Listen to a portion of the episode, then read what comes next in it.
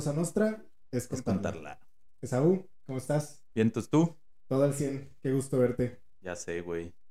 Qué bonitos son estos días de grabación, ¿no? Que regresamos a, a todo el desmadre de preparar. Aquí estamos otra vez. A toda madre. Pues listos, güey, con otra historia. Venga, a ver. Creo que va a estar buena. ¿de, qué, Eh, de qué me vas a platicar el día de hoy? voy a platicarte de un personaje muy famoso. Lo hicieron famoso, más bien se hizo famoso hace mucho tiempo. No quiero spoilear, pero este está interesante la historia por la manera en la que se desarrolló como como gángster y como también hizo algo que rompió paradigmas. De hecho, primera y única vez que se pudo hacer. ¿Que, lo- y- que dejaron a alguien, por así decirlo, o, o que Eh, el único que lo pudo lograr. Sí, como este güey fue el... Ah, pues sí se puede. A ver, pues qué tan difícil puede ser. Y güey, pues lo hizo y se mamó. O sea, está muy perra. No quiero spoilear a los siguientes dos minutos porque en dos minutos les voy a revelar quién es. ¿Va? Venga de ahí. Va. Pues bueno, para este episodio vamos a trasladarnos a Carolina del Sur, una carretera cercana a La Grange, un territorio eh, mayormente, ¿cómo se le dice? Eh, de campo, eh, rural. Rural. rural. Ajá.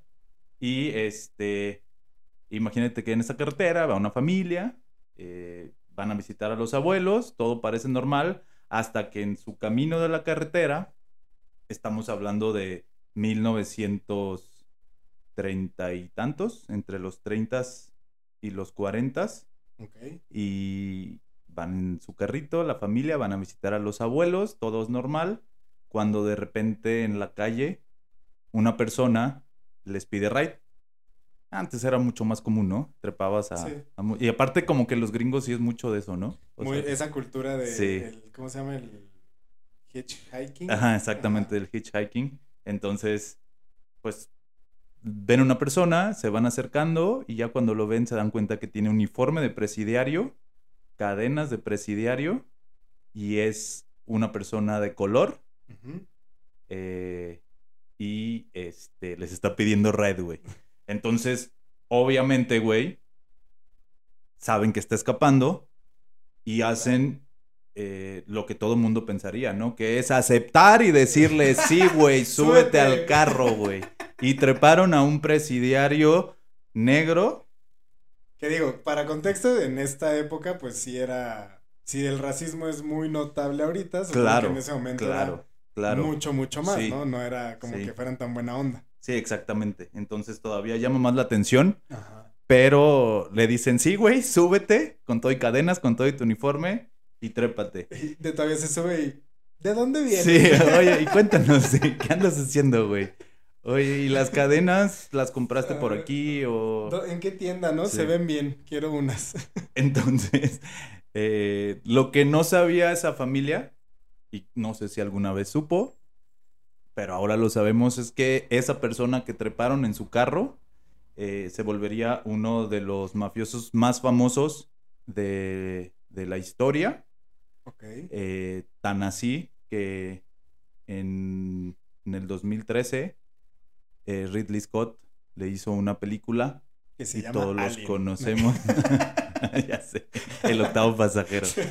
Y todos conocemos la gran historia de este güey, pues porque Hollywood la llevó a, a las pantallas grandes y estamos hablando de, estamos hablando de Frank Lucas, o como la, como la mayoría lo conoce, el gángster americano, ¿no? Interpretada por Denzel, Denzel. Washington Claro. y, y también hay coprotagonista eh, Russell, Russell Crowe, que claro, es, que es su, chulada. sí, güey, que es su, el pupilo de Ridley Scott, ¿no?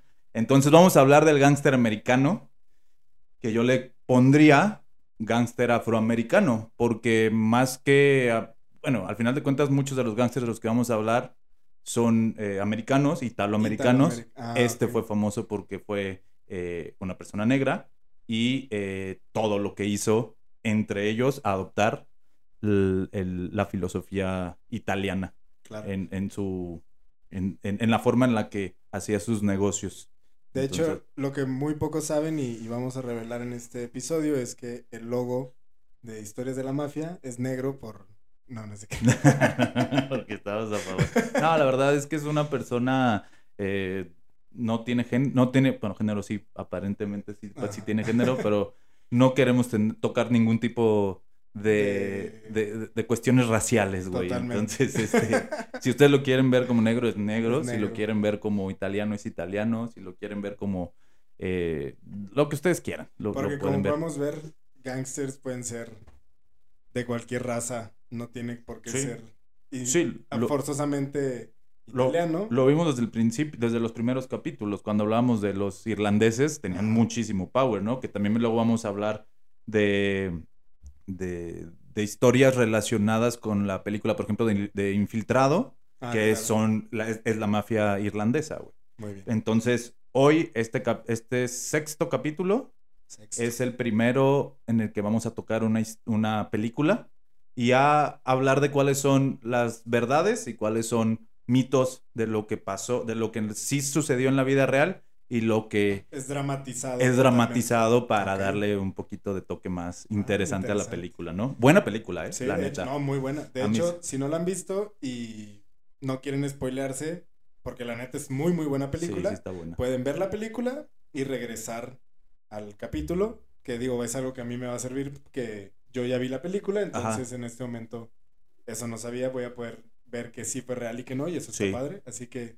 si gustan acompañarnos, guárdenlo para el rato y lo pueden ver después de ver la película. Igual le ponemos ahí al título en el video spoiler alert, ¿no? Sí, si no, lo has si visto. que digo, güey. también no se pasen de lanza, es una película de... Sí, güey, hace de- casi nueve años. de no, más, ¿no? Más, el- 2013, ¿no? ¿Salió en 2013? Híjole, otro dato. Ya me regañaron A por ver. no decir datos, güey. Ahorita lo vamos a, a googlear, güey. Según Eh, yo es más vieja, pero a ver. 2007, güey. Siete. Ah, No, perdón. pues sí, Qué eso. bueno que corregimos aquí porque luego la gente nos corrige. 2007, Ujú. ¿va? Entonces, eh, 13, 20... Ah, no, 13, como casi 15 14, años. 15 años, sí. Entonces, Sí, ya la tienen que haber visto. Sí, la si neta, no, sí. pues vayan a verla. Los Sí. esperamos. es entretenida. Sí, es muy buena. muy Ya buena no es un podcast este de, de películas. En lo personal, pienso que se va y de repente baja. Baja, ok. Como que el final yo me esperaba algo más. eh, más cabrón. Y, y el ascenso es muy rápido. Este, y acá lo vamos a ver como si hubo momentos mucho más clave que acá están dramatizados. Ahí les voy a tratar de, como lo hicimos aquella vez, bueno, es que no hemos, no hemos hablado del padrino como tal, pero cuando agarramos de ejemplo del padrino de, ah, Ah, este güey era... sí, Exactamente. esto no. Ah. Aquí les voy a ir diciendo de que, ah, aquí lo dramatizó Ridley Scott con esta cosa, con, en- con, con esta escena, Estas con esta toma, todo este ese pedo familiar o cosas así. Va. Ok, Pues bueno, entonces, entrando de lleno, este güey, como la gran mayoría y muchos de los que vamos a ver, pues tuvo una infancia complicada, Carolina del Sur, racismo al por mayor, este, ya 1930 eh, no había tanto, eh, no era tan abierto, pero seguía, si- sigue siendo algo, este, Con lo que se lucha. Exactamente, entonces en ese entonces no se diga, ¿no? Eh, eh, vivió por pobreza extrema, eh, racismo, racismo extremo, y él fue hijo y nieto de esclavos, o sea, todavía sus padres a principios de, de- de su vida fueron esclavos, sus abuelos obviamente fueron esclavos, este, y nació y, y creció en la etapa de la prohi- posprohibición. Sabemos, y si no, contexto rápido, la prohibición es cuando Estados Unidos declaró que ya no, no, más alcohol. que ya no se iba a, a- a comercializar alcohol de manera legal, que ya era, era delito consumir y, y adquirir el, el alcohol, ¿no? Eh, Frank Lucas nace después de la prohibición. La prohibición acaba en 1930, en los, a principios de 1930, perdón, de los 30, 33 me parece. Entonces, este, eh, este güey nace, o sea, tenía tres o cuatro años cuando, cuando termina la, la, pos- la- perdón, la prohibición. Y el contexto es, güey, eh, Carolina del Sur, un estado no muy próspero, eh, lleno de personas, de- o sea, ha- había mu- muchas personas negras.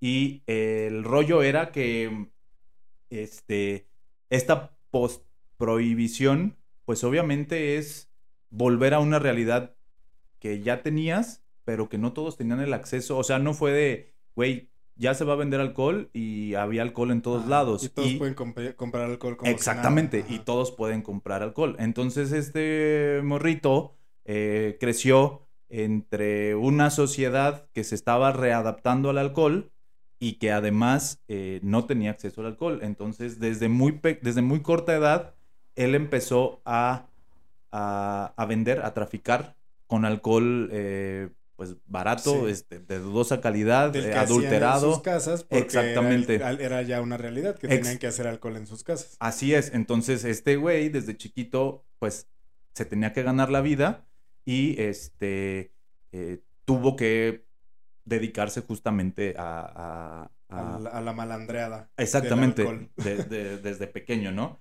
Entonces, este, se convirtió en un, en un dealer eh, de, alcohol desde pequeño, o sea, te estoy hablando desde los 6, 7 años, él eh, por lo menos era el mandadero de que iba y traía el alcohol y pues recogía el, dinero y todo, exactamente, era el, era el rap del alcohol, ¿no? Entonces, bueno, eh, con, este, con este background, como que no es muy, no es de sorprender, güey, que se lo hayan topado en la calle, es con, o sea, ya de presidiario, pero la verdad es que se tardó se tardó en, o sea, con este contexto, pues, güey, o sea, se tardó en, haber entrado en la cárcel porque fue hasta su adolescencia y no fue por este rollo de haber vendido alcohol, no fue por nada relacionado de eso, güey, fue algo todavía más cabrón que lo marcó de por vida. En las entrevistas que, yo pude ver para documentarme en esto, es, es una persona, eh, tú te das cuenta de, de, su tipo de personalidad, porque el güey era, es, es como muy eh, él habla de, güey, yo hice y deshice y todo el pedo, pero venía de la carencia, de nada, y llegó a tener todo. Ahorita vamos a llegar a, ese punto, y llegó a tener todo, pero si es una persona que justifica lo que hizo y que dice, güey, pues eso tenía yo que hacer. Entonces, eh, hablan su, incluso una de sus hijas y una de sus nietas, hablan en, este documental que yo vi y dicen, eh, la situación tan precaria en la que, en la que él creció y cómo este hecho que les voy a platicar lo marcó de por vida, que fue eh, un día, estando en su casa, vivía con todos sus primos en una sola casa, con primos, eh, con sus hermanos, con sus primos, en una casa, en una granja, por así decirlo, eh, y un día llegaron los del Ku Klux Klan, estaban en su, o sea, pues no en su apogeo, pero era cuando tenían este permiso de poder... ser racistas y de, ah, no hay Y ser una organización, porque ellos decían, no, somos una organización, este, eh, con, pues sí, una organización social. Sí, claro. Que, somos un club. Exactamente, somos un club, exactamente, güey. Entonces, llegaron un día eh, a la casa, irrumpieron en la casa, abrieron, sacaron a su primo de solamente, el primo tenía 13 años, y dijeron, oye, güey, este, pues tuviste a, a una morra en el día, la volteaste a ver, una mujer blanca, obviamente, la volteaste a ver y pues eso no se puede hacer. Está mal. Sí, eso está mal. Agarraron al morro, lo amarraron de un lado, de un brazo a un árbol, de otro brazo a otro árbol y le metieron una escopeta en la boca y lo mataron, güey. A los ojos. Con toda la familia ahí. A los ojos de toda la familia, incluido Frank Lucas, que solamente tenía ahí seis años. Entonces, puta, güey. Esa madre lo marcó muchísimo, obviamente, porque aparte era un, era una era un, era su ídolo en ese momento y con el que más convivía. Entonces, verga, güey, eso despertó en él, obviamente, un odio y se dio cuenta de que, güey, no voy a poder hacer absolutamente, o sea, estoy como que condenado. Sí, el sistema está todo contra mí. güey. Vivo pobre. No puedo ver una morra blanca en la calle porque voy a terminar con mi primo. Soy negro. Soy negro y tengo seis pinches años. Ahora sí, no es por justificar, pero sí, o sea, es un dedazo a, güey, pues, ¿qué más me queda? Pues, Lo que hemos dicho en otros capítulos son, luego se vuelven víctimas de, su entorno, güey. Entonces, este es, e, e, este es el entorno de este güey, sucede este pedo y el cabrón tuvo la paciencia de esperar y esperar y esperar y decir, güey, también tengo seis años. Seguramente no se le olvidó los rostros de los güeyes. Bueno, los rostros, ¿no? Porque es vero. O sea, pero sabía quiénes eran esos vatos, güey. Y dijo, ah, no hay pedo, güey. Me voy a vengar y me voy a vengar. Entonces, eh, eh, eh, esperó su momento. El padrino lo dice. La verdad es que no recuerdo en cuál película. Los que son expertos del padrino me van a poder decir. Debe de haber muchos. Que la venganza es un plato que se come frío. Entonces, cuando ya tenía 15 años, intentó asesinar a uno de los güeyes eh, en la calle, a la brava, a uno de esos güeyes, a uno de los que él creía que era uno de esos güeyes que habían asesinado a su primo.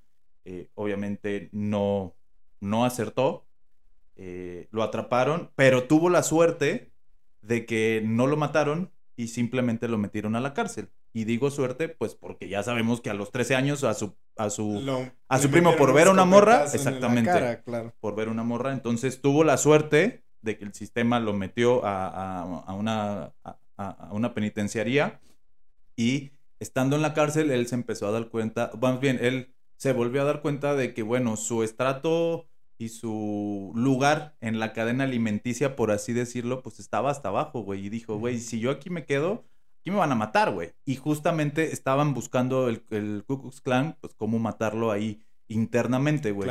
Entonces, en las primeras oportunidades que tuvo, se escapó que fue justamente aquí. Tenía 16 años cuando se lo encontraron en la carretera. Cuando le dieron ride casualmente. ¿Qué hizo? Antes era muy... Era más común que lo saquen a hacer este...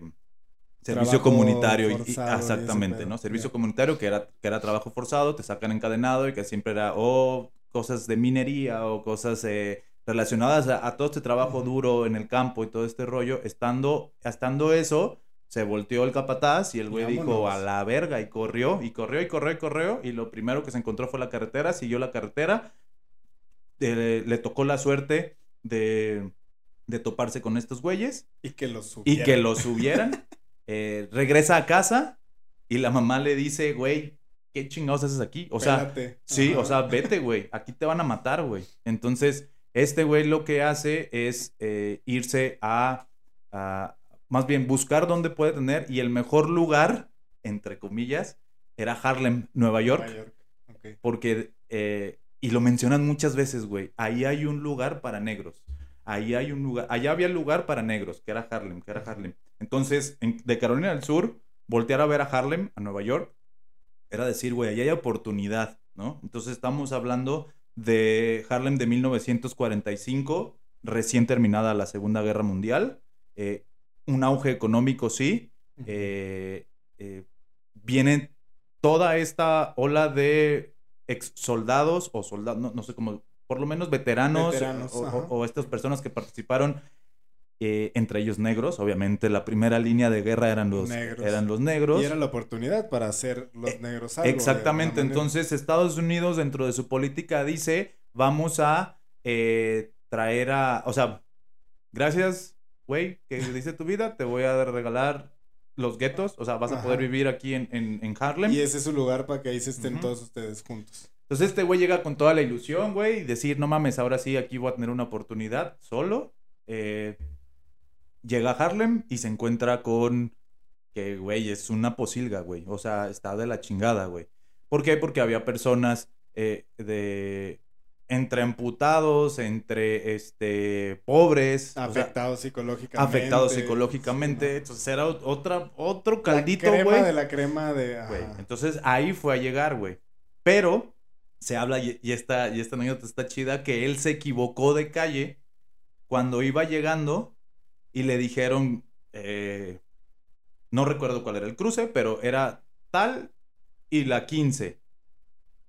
Entonces él llega a tal y la 15, güey, y es una zona cercana a Wall Street, es una, es una zona eh, cercana al World Trade Center y todo ese pedo, güey, pues chingón y dijo, güey, a toda madre, güey. Entonces, un morro, exactamente, un morro de 15 años y dice, güey, a toda madre, bueno, ya de 16 años, qué chido, y ya que se topa con un policía y que le dice, ¿tú qué, güey? Y entonces ya le dice, pues vengo aquí, no, güey, tú vas a las 115, güey. O sea, 115 está allá. Entonces llega, y entonces ya llega a Harlem. Y ve y dice, no, güey, o sea, esto está de la chingada. Y ahí se da cuenta de otra cosa, que es eh, toda la gente, bueno, ahí había de dos sopas. Es o vives, más bien, o sobrevives eh, haciendo las cosas bien, o sea, teniendo un trabajo en los muelles, teniendo trabajo pesado, todo este rollo, y vives al día, y vives al día y todo el pedo. O eh, empiezas, em, empezaba el auge posguerra, eh, todo este pedo postraumático, bla, bla, bla, bla, heroína, drogas, drogas duras. Duras, para, para olvidar. Exactamente. O te metes en ese pedo, o robas, o bla, bla, bla, bla. O sea, o te metes en el lado oscuro. Y vives chido. Y vives chido. O vives de la chingada, y él dijo, no, güey, yo ya estuve allá y ya vi. Y entonces, también él hablaba y decía, a mí me impactó mucho ver a los güeyes de Wall Street vestidos de traje y todo ese pedo. Yo quiero eso, güey. Yo no quiero sobrevivir, yo quiero vivir, güey. Entonces, este cabrón dice, pues no me queda de otra. Entonces, empieza a, em, empieza a robar, a hacer eh, fechorías menores ahí en ese barro y a sobrevivir y a dormir donde podía dormir, a veces en estos eh, tiraderos de, de, drogadictos, o sea, los, las... Tienen un nombre, crack house. Crack house. Ajá. Sí, sí, sí. Este rollo sin que todavía se llamaban crack house porque no estaba tan fuerte el crack, pero bueno, este, eh, todo este rollo donde, donde la gente iba a drogarse y eran casas abandonadas, ahí llegaba, ahí él empezó a dormir, eh, un día, otro día amanecía en otro lugar, bla, pero pues empezó a robar. El, rollo es que eh, este cabrón tuvo, siempre tuvo, la verdad, muchas agallas, güey, por no decir muchos huevos, ¿no? La verdad es que sí, güey. Vamos a decirlo, son huevos. Sí, güey. O sea, le valía madre, güey. Entre... Rayaba en la estupidez, güey. O sea, rayaba en decir, güey, ¿qué pedo, güey? O sea, estás solo, literal estaba solo, güey. No tenía ningún familiar. No, y venía, venía de ser preso, aparte. Exactamente, güey. venía a escaparse de la cárcel y pues, ¿qué tiene, no? Exactamente. Y es, y es neta, ¿eh, güey. O sea, ya, ya la tengo perdida, güey. O sea, ¿qué más puedo perder, güey? Ya toqué fondo. Vengo de la, vengo de la, de la escoria, güey. Ajá.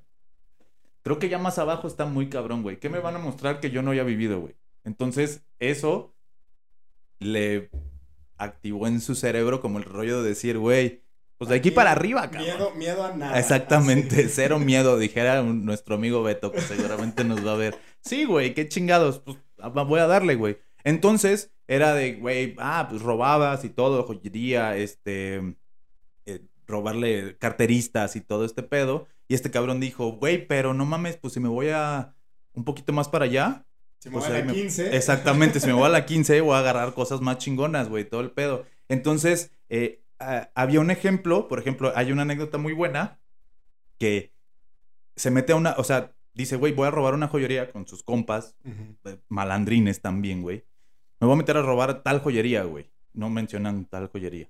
O sea, ¿cuál joyería? Nada más, a esa joyería. Ah, pues órale, güey. O sea, nomás que no mames, esa es de tal, güey, que ahí no, no te metes, güey. O te vas a meter en pedos, güey. A mí me vale madre, güey. El vato se metió y robó la joyería, güey, y le puso una madriza, bueno, para los vergazos también, y le puso una madriza al, guardia de seguridad, güey, y se salió con la suya, güey. ¿Esto qué pasó, güey? Le empezó a dar como que un renombre, como, ah, el morro. El morro que le vale madre. Que le vale madre, güey. Entonces, era el güey que empezaban a agarrar los, los que tenían un, poquito de, más power y decían, pues este morro se anima, güey, a ver, lánzate para allá, güey, a ver qué pedo, o sea, vente para... Y este güey decía, ah, va, va, va, va, ¿sabes? Sí, güey, sí le topo, sí le topo, güey. Entonces, eh, ahí no robes, como chingados no, güey. Con ellos no te metas, como chingados no, güey. Entonces, a punta de chingadazos, a punta de. yo no tengo miedo, ¿qué tengo que perder? Eh, empezó a, crecer y a, y a tener su, su renombre todavía estando morro, güey. Entonces, eh, empezó este crecimiento de ese güey en el mundo y el reconocimiento. De la vida criminal. Ajá. Y ahí fueron dos, tres años, güey, en los que el vato. ahí ahí empezaba. Y no era que le fuera bien, güey. Porque al final de cuentas, pues te digo, eran carteristas, eran güeyes y si tú ibas y comprabas robado, pues no te lo pagan muy barato, güey. Sí, seguían siendo crímenes menores, pues. Exactamente. Le iba mejor que en trabajos de sol a sol y de chinga todo el día, pero seguía viviendo de la chingada, supongo. Exactamente, güey. Entonces, bueno, para el vergazo. Un día, y empieza a ver estos, estos este, momentos, güey, que son cruciales en las historias de los gangsters, güey. Lo, lo, lo, que les hace cambiar para un lado para el otro, güey. este, un día se mete a una sala de billar, güey, a un salón de billar, este, resulta que también, como todo buen morro de la calle, es bueno para el billar, güey, ¿no? Hay un chingo de... ¿Sí o no, güey? Sí, sí, sí. O sea, hay pues un es que son los lugares que hasta cierto punto son como el, punto de reunión, ¿no? De sí, a huevo, a huevo. Y que son también los que se dan estafas. Sí. Este tipo de pendejada que vemos en las series de que la gente te estafa jugando billar, pero ser bueno ser mal, la chingada, pues viene de algo. Sí. De que los malandros era pues estoy en un bar, ahí paso todo mi tiempo, ahí me reúno. Sí. Pues me hago una pistola, güey, porque me la paso ahí. Sí, exactamente. pues era un cabrón así, güey. Y aquí también es súper común, güey. Los morros que se la pasaban haciéndose la pinta, se iban mucho a los billares y ahorita son los güeyes que son una verga. Saludos a Chore, güey, que es una verga, güey, en el billar. Ya lo vimos tú y yo, ¿sí o no? Me consta, tenemos muy, muy buenos... Un buen amigo de nosotros que es buenísimo en el billar, güey. Ah, pues... Eh, esa era, güey, e, e, esa era como que el... Era muy común, güey. Este güey se mete un día al billar, güey. Y estaba ahí un cabrón eh, que se hacía llamar eh, Ice Pick Red. Ice Pick, porque mataba con un con un picayelo, güey. Entonces, era un fanfarrón, güey. Era un vato fanfarrón. Y estaban todos jugando como que tranquilo y apostando de 50, 100 dólares, bla, bla, bla, jugando entre ellos. Y ese güey llegó de mamón y dijo, ¿qué pedo, putos? ¿Qué me apuesta de mil dólares? Y, y, este güey, sin miedo, le dice, vato, no, no tenía, güey. Ah, este fue el pedo, le dice, güey, traigo 50, ¿te la juegas de 50?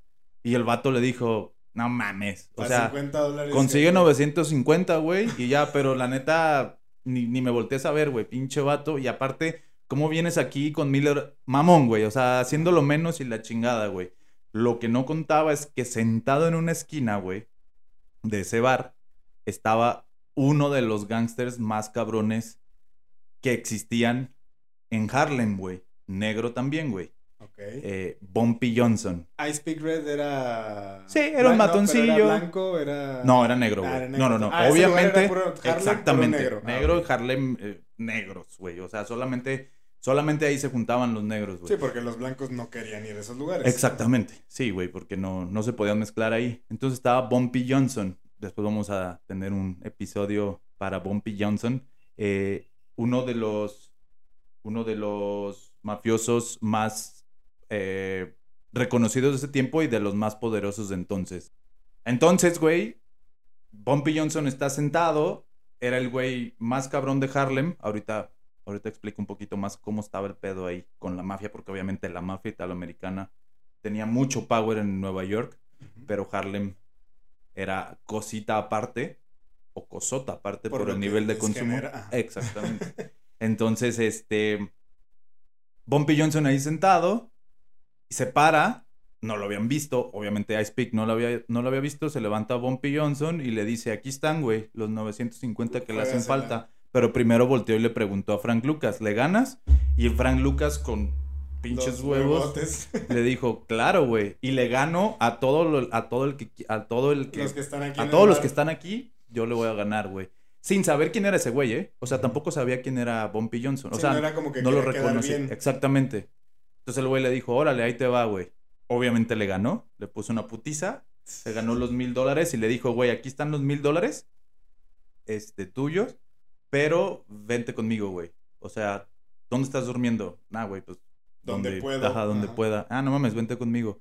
Se subió, el vato dice, güey, yo no sabía quién chingados era. No sé por qué chingados me subí, porque yo en mi naturaleza, la neta, había dicho, qué vergas, ¿por qué me voy a subir contigo, güey? Se subió como lo subieron los otros güeyes. Exactamente, güey. Aceptó el ride así de ahora.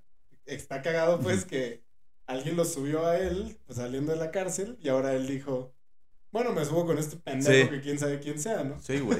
Digo, ya, le, ya me le puso 950 dólares, así. ¿Por qué no? Él habla incluso dice, güey, yo no sabía si era un pedófilo, una mamada así. Digo, ya no pedófilo porque ya era mayor de edad, pues, pero un vato así dijo, pues no hay pedo, me voy a subir, güey. O sea, nuevamente, que voy a perder, güey. O sea, pues qué chingados, si no, pues ahí me defiendo, güey, o algo, no sé, güey. Entonces se sube, este güey se lo lleva a uno de sus departamentos y le dice, güey, aquí vas a dormir y tú no te preocupes por nada. Entonces, este, de eh, techo.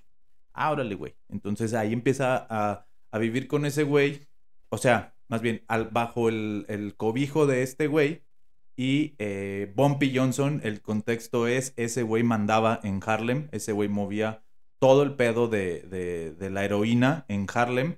Y la heroína, ahí va el contexto, acababa de entrar eh, en, en, Estados Unidos, ya estamos hablando de, eh, de, de una época posguerra, entonces la heroína, los opioides tuvieron un auge importante en Estados Unidos, güey, y en Harlem se empezaba a a, traficar con heroína por ser barata y porque se podía rebajar muy, muy fácilmente. Ah, tenía el 5% de heroína pura, la droga que tú encontrabas, la droga que tú encontrabas en Harley. 5%, güey.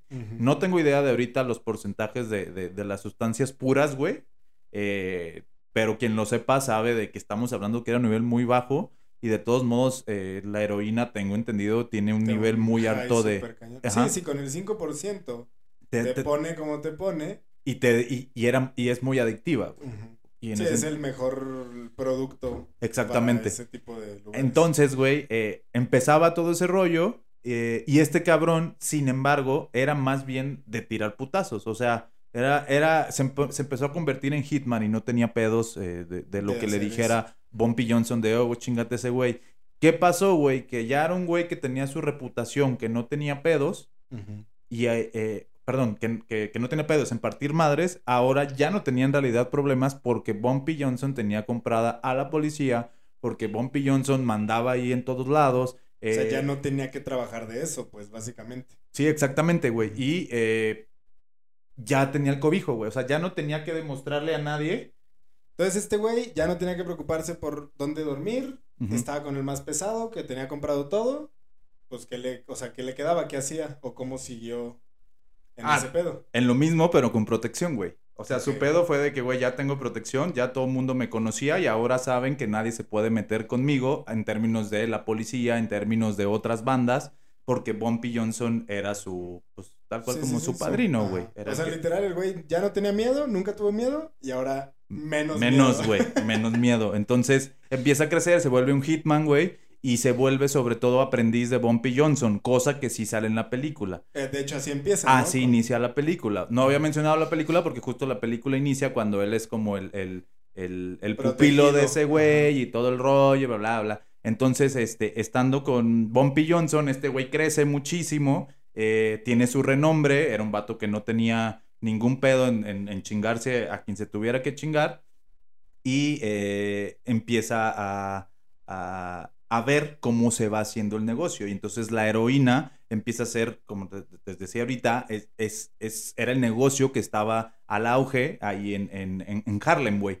Eh, les, les, les, estaba explicando la, la, cómo estaba el rollo de la heroína. Toda la heroína la traían la, la mafia italiana, o sea, la importaba la mafia italiana, italiana. En el contacto francés, contacto en Francia, o sea que toda la heroína venía desde Marsella, y, pero la traían los italianos. Sí, en, en, Estados Unidos, llegando a Estados Unidos, se la compraban todos los otros güeyes que lo querían comprar, güey. O sea, si yo quería este, eh, conseguir heroína, se la tenía que comprar, o, distribuir heroína, se la tenía que comprar a los, a los, italianos, güey. Entonces, este...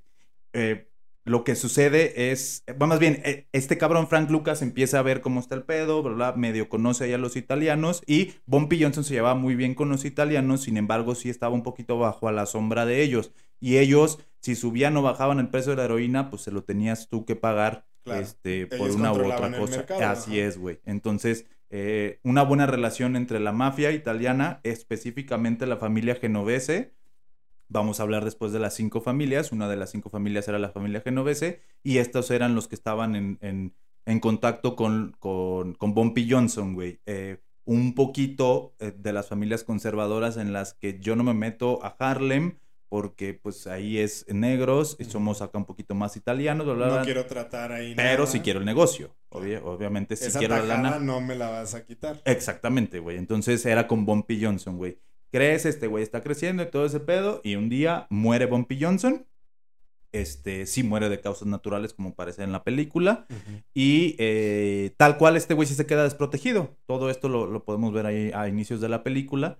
O sea, ya desprotegido en el aspecto de ya cualquier cabrón, pues podía. No tanto él, sino que el pastel ya estaba listo para que llegaran y lo agarraran todos los güeyes, todos los que querían él hacer. nunca fue como. O sea, nunca figuró como un igual. No, no, no, no, no. No, para nada, para nada, güey. Y entonces, este, este cabrón vuelve a mostrar, pues, su inteligencia y a punta de chingadazos otra vez y se le ocurre algo buenísimo, güey.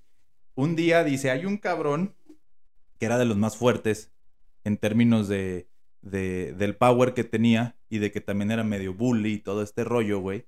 Y eh, era un güey que todo mundo sabía que quedaba mal, güey. Entonces este cabrón le dice, güey, te, voy a te voy a dejar aquí este, un kilo de heroína y tú la vendes, güey. Este, Frank Lucas le dice, este güey, tú la vendes, güey. Y ya cuando la vendas, pues me la pagas. Entonces, todo mundo sabía que, no, le iba a pagar. O sea, incluso este güey que la recibió, Frank Lucas y todos los demás güeyes decían, güey, nunca se la va a pagar, güey. O sea, qué pendejo. O sea, ¿por qué hizo eso, güey? Pero este güey lo tenía perfectamente planeado. Entonces, a la hora de que se vence el plazo, eh, va y le dice, güey, ¿qué pedo con Milana? Y el vato le dice, ah, sí, güey, aguántame, bla, bla, bla. También diciendo, ya, güey, ya se te acabó tu... Ya no tienes a tu... sí padrecito que te proteja. Exactamente, güey. Ya. ya, se te acabó tu power. Y aquí es a, ver quién puede más, güey, que la verga. Entonces, este cabrón, eh, oye, págame, págame todo el pedo. Y un día se espera a que este güey esté en un lugar público, en la calle. Y este güey llega con una pistola y le dice, güey, paga mi dinero. El güey le dice, pues, güey, nada, no te va a pagar ni vergas. Ah, no, me vas a pagar ni vergas. Y, pum, y adelante, en Harlem, a medio Harlem, le mete un balazo. En la película sale. Ya después de. Ya después, sí, ya cuando ya, ya se había traído a su familia y lo representan con que este güey no podía pasar. ¿Te acuerdas? Sale eh, Idris Elba, se llama el actor. Ajá, es el actor. Y le dice, ah, que todo el pedo. Y ahí lo ponen como muy. Como que era como tipo capo. Y así, la verdad es que era un matoncillo. O sea, sí tenía power, pero era un matoncillo. Y lo mata justamente con eso. Sí lo mata en la calle para que todo el mundo sepa. Y eso le empieza a dar un chingo de power. Entonces dice, güey, este, o sea, la banda empezó a decir, este cabrón es el que ahora... para andar jugando. Exactamente, y este güey ya le valió madre y es el que ahora va a empezar a partir el queso. Entonces este güey dice, va, ya tengo el power, escucha la mafia italiana, la familia genovese, escucha ese pedo y dice, eh, pues va, o sea, voy a negociar contigo, güey. O sea, tenemos que, ahora todo lo voy a tratar contigo porque ya vi que la gente te tiene miedo. Pero sacándole ventaja a este güey, porque no era Bumpy Johnson, le empiezan a vender la droga muy cara empiezan a vender. Y este güey se empieza a endeudar un chingo y endeudar un chingo y endeudar un, chingo. Y luego sucede algo. Les cae, se les cae el contacto en Francia eh, eh, por una. Hay una cuestión ahí, no sé si fue la DEA, no la DEA, este, la Interpol o una cuestión. El chiste es que sus proveedores de los italianos valieron madre, güey. Entonces, eso obviamente encareció la mercancía. Y al encarecer la mercancía, Obviamente acá la empezaron a dar mucho más barato y sobre todo empezaron a, empezar a cobrar las deudas, güey. Entonces este güey, hay un momento en el que ya se ve, o sea, con el agua en el cuello, güey. Frank Lucas dice, ¿y ahora qué chingados hago? Y se le ocurre, con visión empresarial, decir, güey, pues quitémonos de los intermediarios, güey. ¿Dónde chingados está la, o sea, esa, esos güeyes que lo, que en Francia, en Marsella lo traían, ¿de dónde la conseguían, güey? Entonces, él investigando se da cuenta, porque no era una persona letrada, güey, o sea, él, investiga y todo se da cuenta de que florece mucho eh, este rollo de la heroína y los opioides en toda la región de, eh, eh, de, Asia, Vietnam, este, Tailandia, toda esa región, que también ahí le hablaban también de un triángulo dorado, yo tenía entendido que el triángulo dorado estaba en México, no sé. Total que eran tres países, este, donde florecía mucho este rollo y pues uno de ellos era justamente Vietnam. Y dice, güey, pues tan difícil no ha de estar. ¿Por qué? Porque había ocupación eh, militar, eh, eh, estadounidense. Ya, ya, estamos en, ya estamos en tiempos de la guerra de Vietnam. Entonces, justamente, este cabrón dice, bueno, pues vámonos directamente con los, con los distribuidores, güey, que también se habla al inicio de la película, güey. Bumpy Johnson ahí dice de que con qué derechos se como que él estaba en contra de este pensamiento y se supone que de ahí este güey agarró la idea y dijo, bueno, sí, vamos a quitar, vamos a quitar a los distribuidores y nos vamos directo, ¿no? La clásica de... Eh, Cut the middleman. Exactamente, güey. Y, y, aquí en, términos de, ay, güey, en muchos de los negocios de precios directos de fábrica, ¿no? Ah, ese, pedo, güey. Ah, pues sí, así este cabrón dijo, güey, pues me la traigo directo y me sale más barata, güey. Entonces se va, o sea, junta lana, o con la lana que había tenido, se va a la brava, nada más se llevó un güey, un compa de él, se fueron para allá y eh, llega casualmente, o sea, llegando y preguntando, llegó a un bar de un ex comandante gringo, que era un bar para negros, para soldados negros en Vietnam. Este, pero era, era de un ex, ex comandante gringo, o sea, él ya había terminado su servicio de la guerra, pero ya se quedó y era un bar, este, ahí llega y preguntando y el, el dueño le dice, ah, güey, yo, yo te puedo llevar a, a, que conozcas a la, persona que tiene esa madre. Entonces, literal, lo lleva a los campos entre la pinche selva, bla, bla, bla, todo ese rollo, y llega y conoce a uno de los mayores distribuidores, o más bien productores, no distribuidores, a los mayores productores de heroína, güey. Y entonces el vato le dice, güey, este, ¿a cómo me la das, güey? No, güey, pues este, te la se la daban al 400% eh, mucho más barato y, pura. Y pura, güey. 98% de pureza, güey. Entonces el vato dice, va, va, güey. Este, traigo para 135 kilos. Y el vato le dijo, ¿cómo te vas a llevar 135 kilos, güey? Ese es mi pedo, güey. En mi maleta, ¿no? Sí, sí, güey. ah, no te preocupes, sí, sí, no hay pedo. Dijo, tú no te preocupes, güey. Entonces, este, este cabrón dice, ¿cómo le hacemos? O sea, va, hace el deal, y luego ya llega con el vato o con el del bar, o sea, ya en corto y le dice, ¿cómo le hacemos?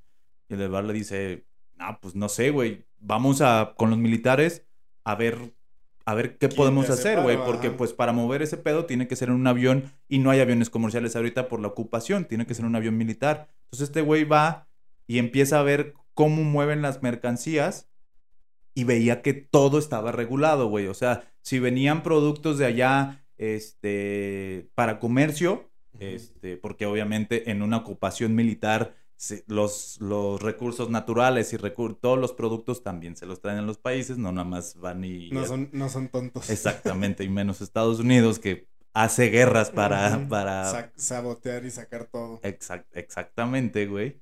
Pues decía, güey, ¿cómo chingados? Y se fijó que los únicos aviones donde no se metía la policía militar eran los aviones donde venían los cuerpos de los, de los soldados caídos en guerra, güey.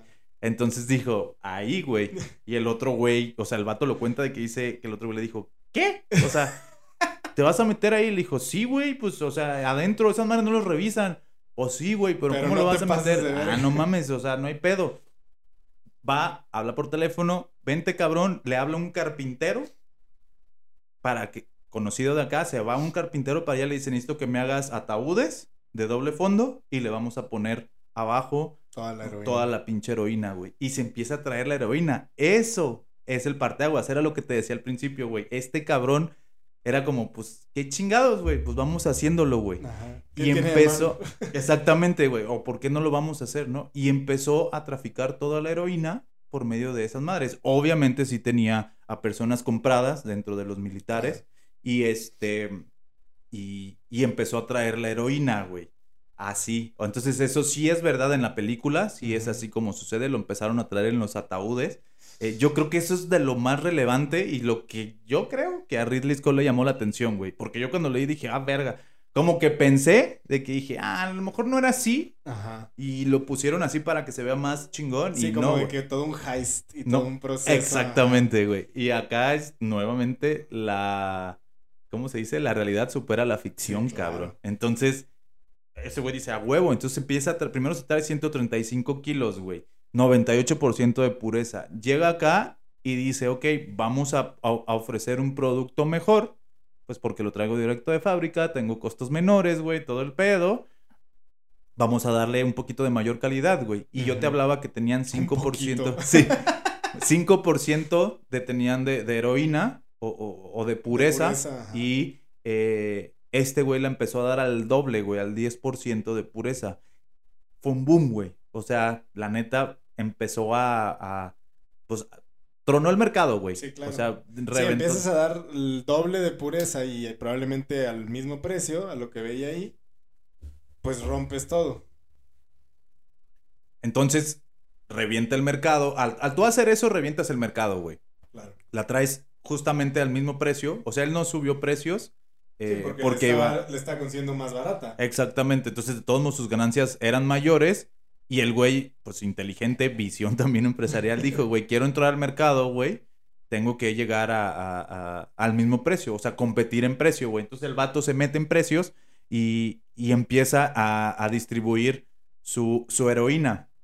Eso revienta el mercado, güey, porque entra con el mismo precio, güey, este, y a una mejor calidad y sus ganancias no disminuían, güey, porque, pues, obviamente era precio de fábrica, güey. Claro. Entonces, eh, este cabrón. Ah, en ese entonces, lo que sucedía es que para diferenciarse de todas las heroínas que había, las diferentes graduaciones, por así decirlo, que encontraban, y también los diferentes distribuidores, les ponían su nombre, güey. Ese nombre, eh, pues, los, lo- las diferenciaba unas de otras, y obviamente el, el- el golpe, o, o- ¿cómo se dice? El efecto El que te tenía, el high que te daba, eran diferentes de- dependiendo de cada una, güey entre las mezclas que le hacían y la cantidad de heroína, este, pues eran diferentes. Este cabrón llega y dice, nos vamos a llamar Blue Magic, que se llamaba así, sale en la película. eh, y Blue Magic revienta el mercado, güey. Había otras, te digo, se utilizaba eso. Había otros nombres como True Blue, Capone, eh, Red Tape, eh, Min Machine. O sea, de, de las que vi, rescaté algunas que se me hicieron muy cagadas. Eh, esta que es Min Machine era también el nombre del equipo de, de la de de... Adam Sandler. Sí, güey, de la de, de Longest Yard. Ah. Sí, güey, Min Machine. Could be fatal o could be Ah, fatal. O sea, puede ser fatal. Así como que, güey. Ay, a huevo. que- Sí, a huevo. rico. Sí. Güey, la que me puede matar es esa, Ah, güey. yo quiero de esa. Y una que se llamaba Fuck Me, Fuck You. Está Ok. buenísima, güey. También. Creo que yo compraría de esa nomás. Sí, a huevo. Entonces, este güey llega con Blue Magic, infesta el mercado, o sea, la neta empieza a tener una distribución muy grande, pero en ese punto, entonces ya dice, ya necesito ahora sí como mi enterprise, todo, traerme a la gente y se trae a sus, a su familia, güey. Esto es lo que adopta de la, de su visión de la, de la mafia Ah, ok, de Italoamericana, güey. claro. Con familia. Él decía, yo no podía confiar en nadie más que no fuera mi familia. Misma filosofía de los italianos, güey. Ellos eran, sí, la familia y también los eh, paisanos en, en los que se podía confiar. Y este güey dijo, yo esta madre no la puedo confiar si no es con mi familia. Y se trae a sus hermanos y a sus primos, güey. Con los que vivía en Así es. casa. Y misma filosofía italiana, se ponen un nombre o una bandita y eran los Country Boys. ¿Por qué? Porque venían pues de- del campo, De la güey. granjita. Entonces empiezan a comprar diferentes tipos de, de, em- más bien a tener negocios legales en los que eran centros de distribución y a tener sus cortaderos, que era el lugar donde, donde cortaban la heroína y la, y la, La rebajaban. la rebajaban con las diferentes sus- sustancias. Y tenía un edificio completo, güey. En, más bien, llegó a tener un edificio completo en donde se hacían estos, estos, estas cortadas, güey, estos procesos de, de, la heroína, todo dirigido por su familia, güey. Entonces, este, eh, empieza a crecer, güey, y pum, se, hace un boom muy cabrón, güey. Y aquí viene algo que a mí me llama mucho la atención, güey. Hay una, no, obviamente no voy a defender a, la política gringa. Entonces aquí viene algo que a mí me llama mucho la atención, güey. O sea que dije, o sea, cómo a veces la historia no es como te la cuentan, incluso la, la que te quiere revelar, la, la reveladora, ¿no? Eh, no estoy para nada defendiendo las políticas gringas eh, antidrogas, pero eh, varias fuentes decían de que quien de verdad in- infestó Harlem y Nueva York de heroína fue Frank Lucas, güey. O sea, porque luego hablaban de que no mames, güey, los blancos, este, metían la droga para tener a los negros así sometidos y bla, bla. No sé, estas, estas teorías un poquito así como que todo ese rollo que tienen sentido, Sí, que bueno, regresamos al entorno, ¿no? Al, al cómo el mismo entorno los afecta para dejarlos jodidos. Exactamente. Ah, y acá varias fuentes, no solamente una, decían, güey, de verdad, quien metió la heroína, cabrón, fue Frank Lucas, güey. O sea, si en realidad también ellos mismos se pusieron el pie un poquito, güey. Claro. Entonces, esto está bien interesante porque este cabrón metió, infestó Harlem de, de su Blue Magic, güey. Entonces fue un boom, se fue para arriba todo este rollo. Y entonces, eh, eh, otro punto importante en la vida de este vato que está también en la película es el, el hecho de cómo eh, en el momento en el que él se vuelve visible, ya se vuelve un target, güey. O sea, ya dijeron, este cabrón, ¿quién es? Porque era, era un güey desconocido.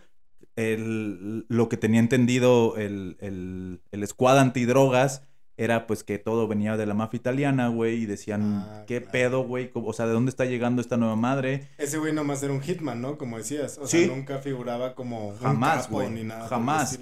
Lo metía de contrabando, de un contrabando muy cabrón, o sea, irreal, un contrabando irreal, güey, o sea, con... En con- los mismos aviones. Exactamente, güey. de Entonces, guerra, ¿de güey. dónde está llegando esta madre, güey? Y hay un, hay, eh, hay varios eventos. En la película está eh, en, en la escena donde él va al box y que se pone un, Ah, el un traje de, de chinchilla, una mamada así, Ajá, un es abrigo, un de abrigo chinchilla. gigante que le regala la morra. Exactamente. Este. Y ahí es como que, ah, según esto se da cuenta.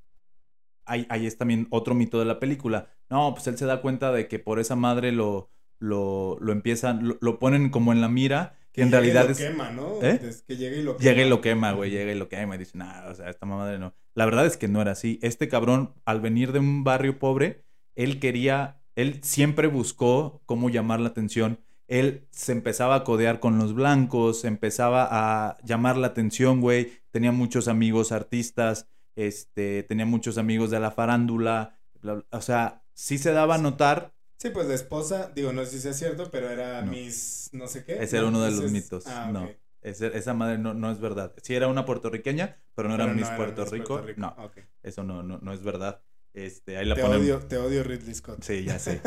Pero entonces todo lo resume Ridley Scott en esta parte. O sea, lo resume en. Ah, un día se puso dentro del spot. En realidad es que este cabrón siempre le gustó eh, estar en el spot. estar en el spot, pero no se habían dado cuenta hasta que sí empezó a tener lugares muy, eh, eh, muy buenos en, en- en las peleas de box, que en aquel entonces estaba muy... eh, era el deporte de moda y era donde todos iban. eh, en, en- deportes como béisbol, en deportes como el básquetbol, él siempre estaba ahí presente. Entonces, ah, qué Sí, pedo. que en la película te lo representan como quién es este güey. Ajá, exactamente. Más adelante, cómo consiguió mejores entradas que yo. Y era un blanco, ¿no? Que decía, ¿cómo consiguió mejores entradas que yo? Que era un policía. Ajá. Y dice, ¿qué pedo, güey? ¿Por qué? Y pues supongo que eso es la representación de. Ahí es donde se empezaron a dar cuenta Así es. que algo había ahí. Sí, de que qué pedo, o sea, este cabrón, qué rollo. Y obviamente con infiltrados, tenían personas infiltradas y de dónde viene esta droga, veían cómo estaba el rollo del efecto, bla, bla, bla. Y eh, aparece el personaje, ahora sí, de, eh, ¿cómo se llama? Russell Crowe, que se llama Richie, se apellida Richie. Híjole, me van a matar.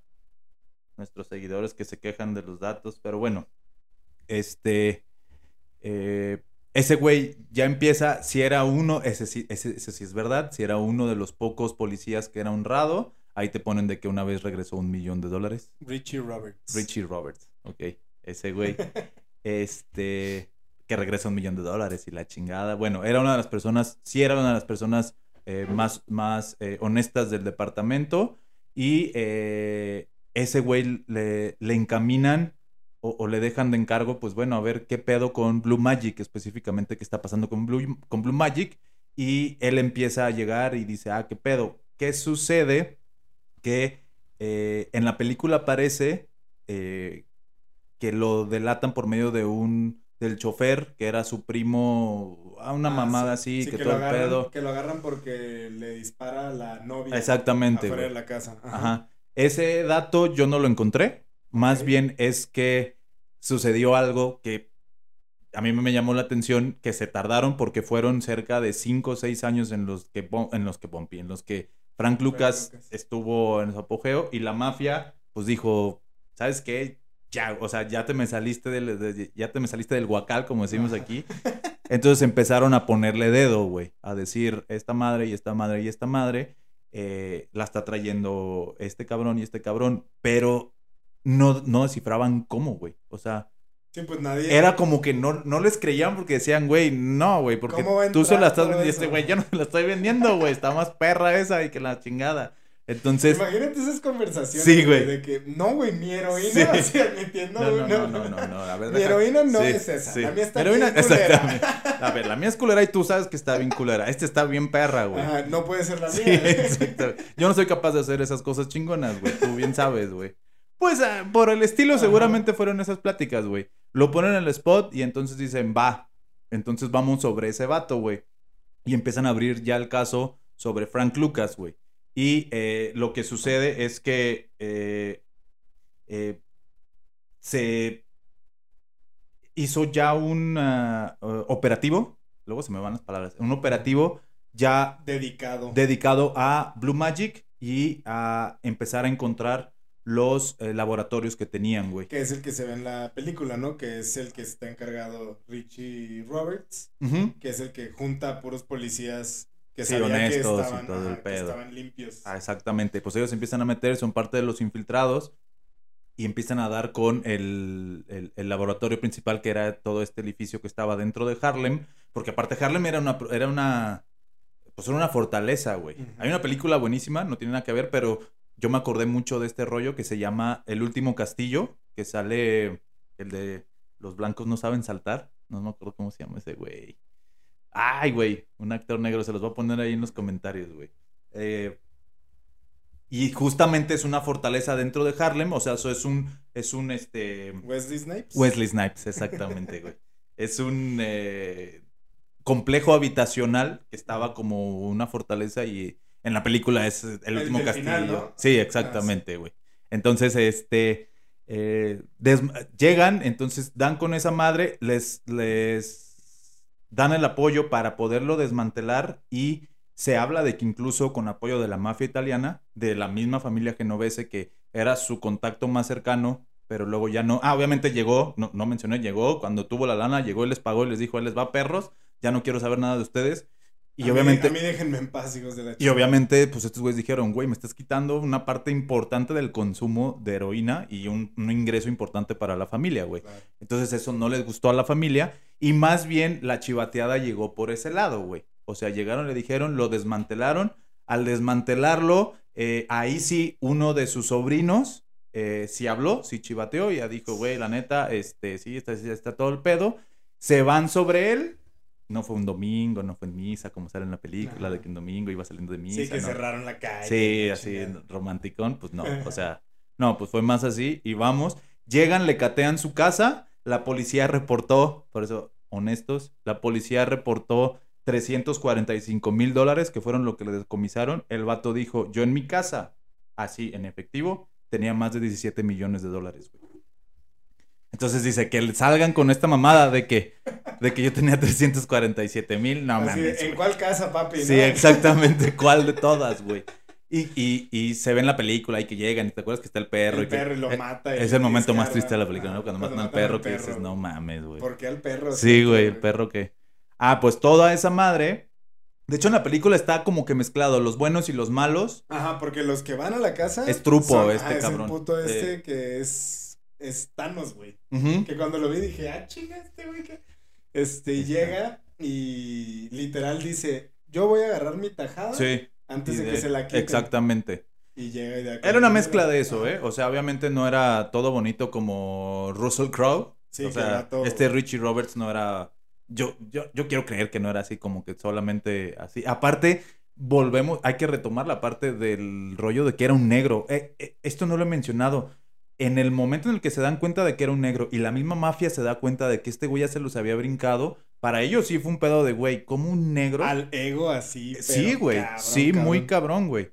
Estaba, estaba pasado lanza, pero sí rompió muchísimos paradigmas este güey. ¿Cómo, eso incluso, o sea, qué interesante que, que incluso dentro de, de los mismos, pues malandros, güey, por así decirlo, dijo, sí estoy rebajando mucho el, el término y me vale madre porque si no dejan de ser unos putos malandros. Sí, claro está cabrón el cómo con dentro del código de honor que pueden llegar a tener los mismos mafiosos y la chingada, como el, el, hecho de, de, que nomás porque sea un negro, claro, me va a quitar a mí que pues no dejan de creer que son y digo, es mucho de soy italiano y soy la chingonería más grande del mundo, pero qué cabrón, güey, o sea, que neta seguro si no hubieras si hubiera sido otro italiano, tal vez hubieran buscado la manera de ay, no, hay que hacer negocio o algo así, pero nada más porque eres negro, ¿no sabes qué?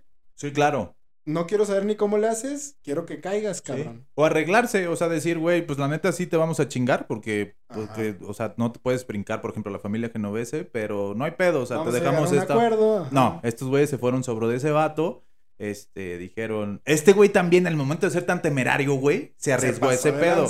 Entonces, todo ese rollo. Entonces, eh, eh, poquito antes me regreso poquito porque esto es buenísimo también, güey. Antes, ah, bueno, sucede, eh, más bien, es que no, no es antes. A la par de que ya empieza un operativo sobre ese güey, pero sí antes de que desmantelen su laboratorio, sucede algo que le da en la madre totalmente a este güey, que se acaba la guerra en Vietnam, güey. Se acaba la ocupación ah, militar, güey. Y entonces dicen, güey, a la verga, también pasa en la película, pues ya ahora qué hacemos? Este güey se deja ir para ver, güey, ¿cómo chingado lo podemos ver? Dice, güey, no va a haber manera, güey. Sí, no, ¿dónde te vas a llevar los kilos que te llevabas si no era con sí, la verdad, ahí sí mis respetos, la excelente idea que tuviste. Pero pues ya de aquí, ¿qué te queda, güey? ¿Te vas a meter con pinches vuelos comerciales? Pues no. No, ese estaba muy cabrón. Y no descarto que el güey haya dicho de, güey, vamos a buscar, pero estaba más cabrón. una aerolínea, ¿no? El vato. Sí, exactamente, güey.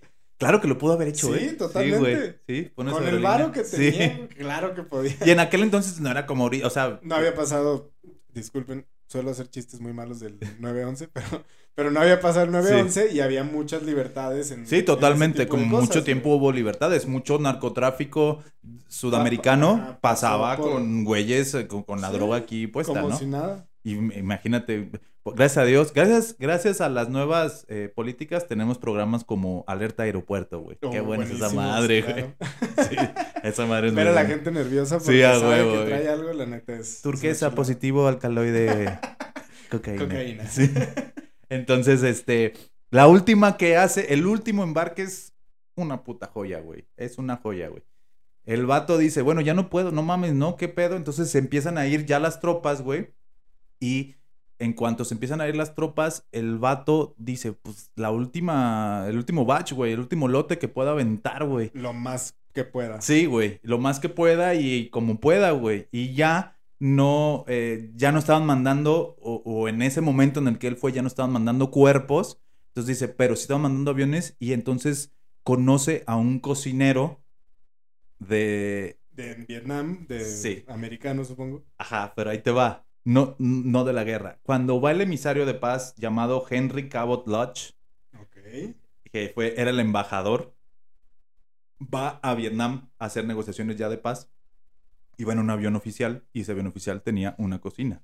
Entonces, en el emisario de paz, güey, por eso te digo que este güey le valía tres kilos, güey. Una cabeza, güey. Sí, güey. Uno para los negocios, sí, qué chido. Y dos, o sea, que te valga tanta madre, güey, hacer las cosas. No a cualquiera, güey. Exactamente. El cocinero, obviamente era negro. O sea, me refiero en esa época, cocinero negro. Entonces, este güey agarra de, eh, güey, este, pues, somos compas, güey. ¿Qué onda, mijo? Somos familia, sí, somos ah, familia. Algo que, que, me gusta mucho del, de la película es este rollo que ya es una frase muy muy normal y muy de Denzel Washington, el mamen. Mamen, ah, es una joya. Y cuando lo explica, cuando explica lo de Blue Magic, se me hace bien perro esa parte. Yo soy mercadólogo, porque luego también unos compas en el episodio 1 que hablo de que digo, ah, el marketing hace eso, ¿no se acuerdan? Y digo, el marketing te cataloga y todo el pedo. Güey, tranquilo, yo soy mercadólogo. Nosotros catalogamos. Y el vato explica y dice, güey, Blue Magic, dice, it's a brand name. As Pepsi. It's a brand name. Entonces dice, güey, no, no la mezcles. Ahí sale con Cuba Gooding Jr. Ah, que, la está mezclando y que le dice, güey, no la rebajes, güey. Véndela como otro nombre. Sí, véndela con otro nombre y todo el pedo. Entonces, y el vato explica de una marca y yo una vez en un, yo di clases de marketing y les dije, este cabrón explica que es una marca, o sea, cómo lleva un contexto de una marca. Es un producto muy malo, o sea, no es, no es el mejor, pero explica muy bien. Y en esos dos minutos o un minuto que dura esa parte, él dice, ah, esta es una marca, güey. Y dice, I guarantee that I stay behind it. Entonces... Sí, toda la Coca-Cola te tiene que saber igual. Exactamente. Toda la Blue este Magic tenía que ser igual. Exactamente, güey. O sea, esas esas ideas empresariales que dices, verga, güey, este cabrón lo pones al frente de Coca-Cola y no mames, güey. O sea, consumimos el doble aquí en México, que ya consumimos un chingo, güey. Entonces, güey, eh, este cabrón, sin miedo al éxito, dice, güey, ¿qué pedo se puede meter? Y el güey le dice, pues sí, o sea, sí se puede, güey, pero hay que hablar con el general, güey. Ah, no hay pedo, vaya, habla con el general, le dice, güey, yo te voy a asegurar y le da un millón de dólares, güey. O sea, el deal fue con un millón de dólares y le dijo, yo te doy un millón de dólares. Imagínate lo que valía la mercancía, lo que él podía, lo, lo, que él podía traducir ese dinero y mete en la cocina, entre los insumos de cocina del avión del emisario de paz, el último, el último, el último lote de heroína, güey. Haciendo check, ¿no?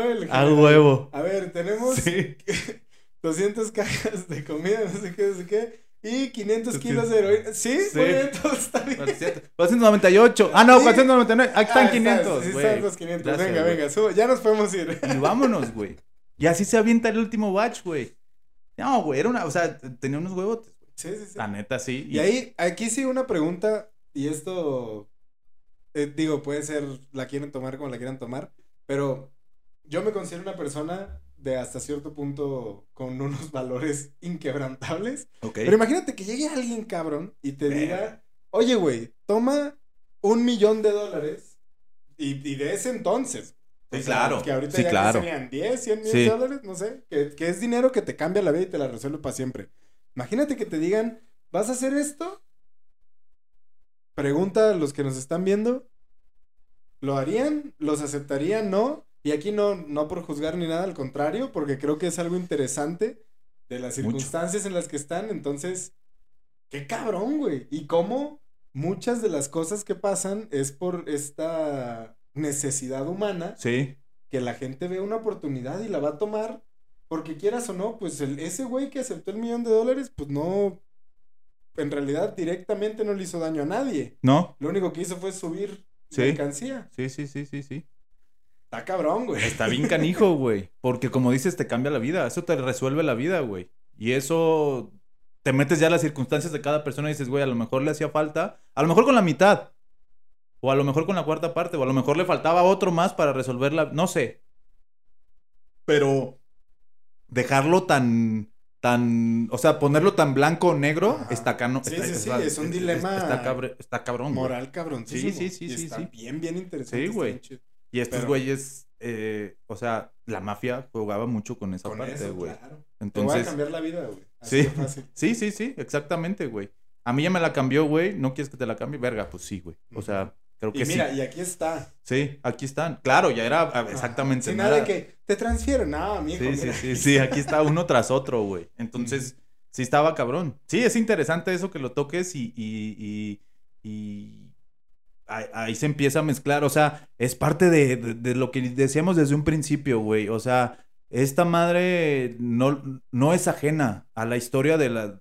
Voy a sonar así como muy mamón, pero la historia de la humanidad, güey. O sea, la mafia eh, es, Por eso es tan interesante, por eso nos llamó tanto la atención el decir, güey, hay que contar todo este pedo de decir, güey, cómo el ser humano entre sus. entre, entre todo lo, lo, que tiene, entre todas sus, sus eh, interacciones, por así decirlo, güey, está esta parte, güey, que es bien cabrona, güey. O sea, eh, el, el, éxito, el, el, el, vivir mejor, poder, el vivir mejor, güey. Sí, no, está cabrón. Sí, sí, sí. Y lo vemos desde una persona, o sea, me refiero desde los personajes que vamos a ir tocando hasta los que van impregnando alrededor. ¿Qué tal esta persona de, me voy a regresar un poquito, digo, vamos a divagar un poco, pero qué tal esta persona del, restaurante donde, donde matan a... Puta, se me olvidó el nombre. Sí, sí, sí, pero al güey de las cartas del... Sí, güey. Ay, güey, qué pedo con mi... Sí. A Maseria, perdón, ah, a Maseria.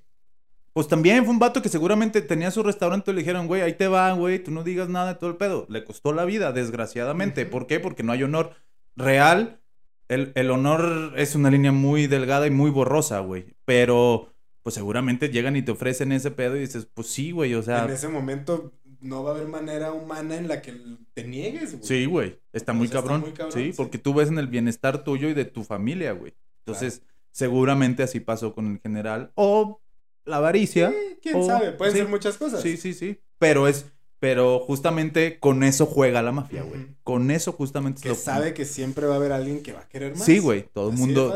La frase conocida, todo el mundo tiene su precio, ¿no, güey? Entonces, pues, ¿cuál es el precio? Pregunta, ¿cuál es el precio de cada quien, güey? Ya a veces no es económico. Pero bueno, nos salimos ya para empezar a cerrar. Entonces, este güey se trae ese último batch, regresamos otra vez a la línea del tiempo donde estábamos. Ya, ya ese último batch ya, ya estaba repartido o ya, lo- ya lo estaban cortando ahí en, en, en, Harlem.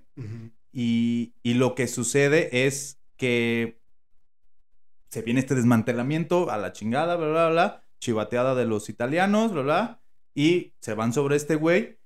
Obviamente tenían para darle un chingo, o sea, me refiero, su caso daba para muchos años, su, su- su caso daba para una condena muy larga, y eh, este güey, Richard, Richard, Richie Roberts, este, se sienta con él y le dice, mira, güey, pues, este, así está el pedo, te va a ir de la chingada. ¿Cuál es dar- tu precio? ¿Cuál es tu precio, güey? Y entonces, astutamente, Richie Roberts lo que dice es, le cuenta a este vato quién lo chivateó. Güey, fueron los italianos, fueron todo ese pedo y pues este, eh, por eso dimos contigo, güey. O sea, la neta sabemos así. Y este güey, vamos a regresarnos a Carolina del Sur, güey, blancos y todo Cuando ese vio que le volaron la cabeza a su primo, Y dijo, dijo, qué putos. va O la sea, mía. Sí, ahora va la mía, güey. Y lo que hace este güey, que es como termina la película, es yo voy a chivatear. Ah, arre, güey, ¿me vas a reducir la condena? Simón, yo te la voy a reducir. Me parece que eran de 75 años a solamente 25, o sea, la tercera parte. Y este, y yo te voy a decir todo, güey. Y literalmente Frank Lucas dijo todo, güey. Entonces, platicábamos hace rato, ah, cu- cuando, cuando, cuando hablábamos del tema acá atrás, antes de grabar, de cómo, este, no tenía nada que perder otra vez, güey. Nunca, o sea, ajá, nunca tuvo nada que perder. Nunca tuvo nada que perder, güey. Entonces dijo, pues a la chingada, güey. Vámonos, o sea, Ah, ¿me vas a dar menos años? Sí, o sea, ¿Por voy a qué pisar la cárcel a huevo y de, de- todavía puedo salir vivo de la cárcel, pues a toda madre, güey. Y este güey chivatea, dice todo. Este. Y sobre todo, lo más importante fue que dijo quién de los policías eran los corruptos, güey. Entonces empezó esta limpia dentro del departamento antidrogas ahí de Nueva York. Este. Que de hecho en la película Gracias. lo mencionan. A mí fue lo, de lo que más se me quedó.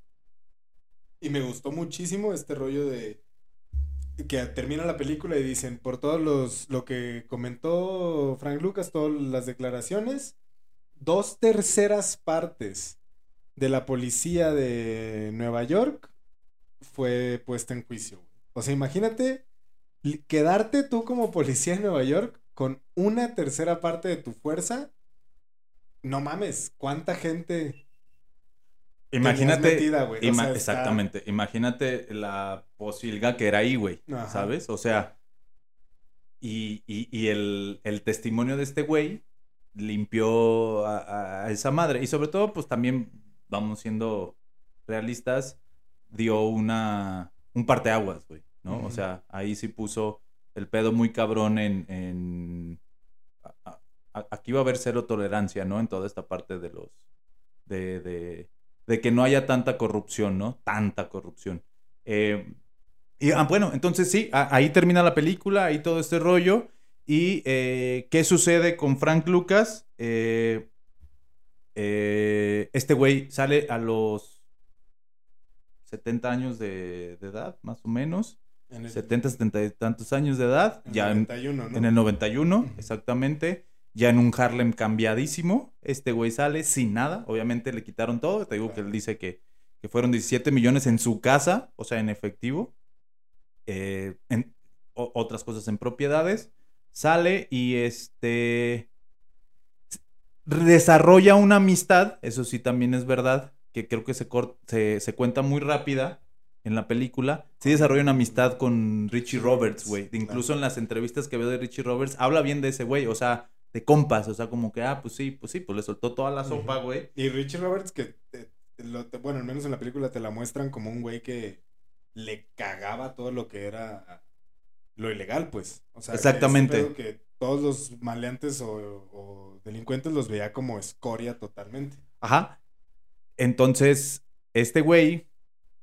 Ah, ah, desarrolla la amistad, sale, sale sin un pinche peso en la bolsa, güey. En un Harlem diferente, ya no lo controlaba él. Ya ni siquiera un Harlem. Hace unas semanas hablaba con un amigo que estuvo a- recientemente en Nueva York Y me dijo, y le dije, ¿dónde te hospedaste? Y me dijo, en Harlem. Y yo, ¿what? ¿Harlem, güey? ¿Qué ver? Y me dijo, no, espérame, güey. Ya dije, ah, bueno, es que yo conozco el Harlem. De, lo que ha visto. Exactamente. Me dijo, ah, no, güey. O sea, si hay un Harlem culerón, este, pero hay otro Harlem chido. O sea, bien, todo el pedo. Entonces, más o menos en este Harlem regresó este güey, pues ya cero, este, ni poder, ni nada, ni dinero, ni nada. Entonces, este, el este, cabrón un día se ve en la necesidad por no tener dinero este, y se le hace fácil hacer lo que sabía hacer y eh, intenta vender eh, una porción mínima de heroína, o sea, de dealer, tal cual de dealer, de no más. Sí, de la esquina, ajá. Y lo agarra la policía y entonces este, su abogado defensor es Richie, Roberts. Ah, porque de hecho en la película se ve que se está preparando, ¿no? Exactamente, que se prepara para ser abogado, y todo el rollo. Ah, pues abogado defensor para que su felony, su, su crimen fuera, fuera mínimo. Fuera mínima, fue Richie Roberts, güey. Y entonces, este... Órale. Lo sacan chinga, o sea, les hablo de meses, o sea, no duró nada, fue algo menor y todo el pedo. Ah, bueno, no hay pedo. Obviamente puso, este, recordó que este güey había cooperado y todo el rollo, bla, bla, y regresó. ¿Qué sucede? Frank Lucas, Frank, Lucas eh, eh, ya vivió sus últimos años ya como una persona normal, entre comillas, con su familia, con sus hijas y con sus eh, nietas. Bueno, yo vi la entrevista con una de sus nietas. Este, una persona tranquila, así se la pasó sí le gustó siempre este pedo de estar en la, farándula. Hay muchísimas entrevistas, búsquenlas y ponen Frank Lucas, hay muchísimas entrevistas. Habla de la chingada, es un pedo entenderle en inglés. Este, porque habla, aparte de que tiene el acento, eh, ya, ya por la edad, este, ya no se le entendía mucho. Y en el 2019, me parece, si ahorita puedes checar, fallece, fallece de causas naturales. Y pues tuvo, así fue el final del el gángster americano eh, y, uno de los más famosos por sus eh, métodos, primero de importación y cómo, cómo infestó también eh, Harlem, de, ah, se hablaba, ya, como último dato, ahorita me acordé, de que neta, la calle, sí, la calle donde él vendía la heroína, o las calles donde él vendía la heroína, este, era tanto porque había una cierta hora, se acababa, güey, como pinche pan caliente, güey. o sea, de que vengan ya aquí a tales horas y ya se y ya después se nos acaba. Tenían las rutas de, de, transporte público tenían que cambiar su ruta porque no podían pasar por ahí porque la gente estaba en las calles formados para poder comprar para poder comprar esa madre. Así así de cabrón estaba. Entonces, esa es la historia de Frank Lucas y ya como para cerrar el resumen de, vamos a decir, qué fueron ciertas de la película, que no fueron ciertas. Cierto, si era un hijo de puta, o sea... Si mataba gente en la calle. Si mataba gente en la calle, si era un hijo de puta, si todo, o sea, sí, no era, no era Denzel Washington en su mm. traje. Eh, si transportaba heroína en ataúdes, buenísimo. eso está muy cabrón. Eso está muy, Muy cabrón. Eh, implementó el estilo italiano para desarrollar su imperio, que fue un imperio corto, si te das cuenta, fue le duró poco, alrededor de 20 años. Este, digo, por todo lo que han durado todas las familias italianas. Y eh, sí lo descubrieron por andar en, espectáculos de al box, el deportes y, usar. Por querer la atención. Sí, exactamente. Que, era normal en la vida de, de Frank Lucas, ¿no? Que no era verdad. Que su contacto allá era su cuñado. allá habla que era su cuñado. No, no era su cuñado. se lo topó ahí porque llegó al bar. Este. Eh, no es verdad que uno de su familia lo traicionó. Les digo que fue más bien la mafia italiana quien lo chivateó. Este, y que no estaba casado con una Miss Puerto Rico. Miss Puerto Rico, güey. Esas son como que las grandes cosas, que, que, que, no son reales de Frank Lucas, ¿no? El, el, el gangster afroamericano, güey. Entonces, buena historia, Qué chulada, sí, la verdad está muy, muy cabrona. Y nada más para aclarar, Nueva Jersey, 30 de mayo de 2019. ¿Fue cuando murió? Sí. Ahí está. Vean las entrevistas, están interesantes. El vato habla muy claro. Y ustedes, primero vean la película. Espero que los que escucharon al inicio ya hayan visto la película. Los que no, también no pasa nada. Siento que va a estar chido si ven la película incluso después de haber visto esto. Porque la verdad es que la No la tocamos tanto, entonces... no les spoileamos tanto. Y está buena, está muy bien hecha. Pues Ridley Scott es muy bueno, güey. Y, buen, y, tiene muy buen cast esa película, güey. No mames, yo cuando vi a Idris Elba, que era cuando Idris Elba era. Sí, pues que nadie lo pelaba. Ah, ya me acordé. Josh Brolin. Ah, Josh Brolin, sí, güey. Josh Brolin, Russell Crowe, Idris Elba, este, ¿cómo se llama el otro güey? El Cuba. A Cuba Gooding Jr. Sale, este, Salen como tres o cuatro raperos, güey, que son su familia. ¿Sí? Sí, uno de ah, ellos. Ah, uno es... este güey el que está condenado por T.I. Ajá. T.I. uno es ese güey. Sí, está bien. O sea, la neta es muy, muy buena película. Sí. Es muy buena historia. Sí. Tenían mucho donde sacar. La neta sí. La neta sí está chingona, güey. Pues nada. Pues ahí está. Así acabamos ya. Muchas gracias. Con el episodio 6. Qué bueno que, que seguimos con esto. Vamos a seguir. La verdad es que este este proyecto nomás sigue, sigue dando de, qué hablar y, para dónde tomar.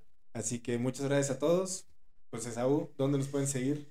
En todas las plataformas prácticamente, Instagram, Facebook, eh, Twitter y TikTok como arroba historias de la mafia. Ah, bueno, en Twitter es historias del... No, historias mafia. Twitter ya no lo cambiaron y es historias mafia. Todo lo demás es historias de la mafia. Estamos subiendo ahí mucho contenido de las redes participen, nos ayuda mucho que estén participando, igual que nos den sus comentarios acerca de qué les late, qué nos les late, qué historias podemos contar. Si tienen ahí también datos importantes que les gusten o que digan, güey, esta historia está bien chida, díganos, eso estamos abiertos sin ningún problema. De hecho, nos ayuda bastante. Sí, la neta, Entonces, con confianza, aquí, aquí venimos para, para aprender juntos. Y pues nada, ya saben, esto fue Historias de la Mafia donde la cosa nostra es contarla. Muchas gracias. Chido. Que estén bien. Bye bye.